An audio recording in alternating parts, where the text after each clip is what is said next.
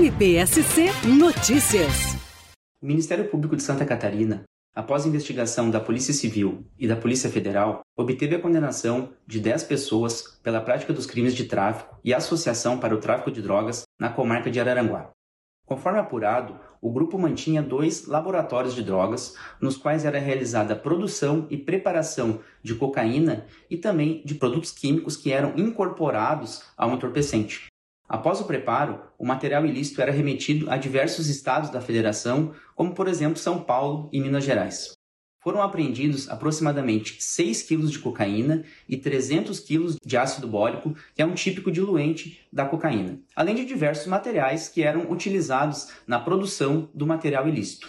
As penas aplicadas variam de 8 a 27 anos de prisão, que foi a pena aplicada ao líder do grupo, e somadas atingem o patamar de 144 anos de prisão. O Ministério Público de Santa Catarina segue firme na luta contra o tráfico se você tem alguma notícia concreta de tráfico na sua região ou na sua cidade, procure o Ministério Público de sua comarca. As suas informações serão recebidas e a sua identidade será preservada. MPSC Notícias. Com informações do Ministério Público de Santa Catarina.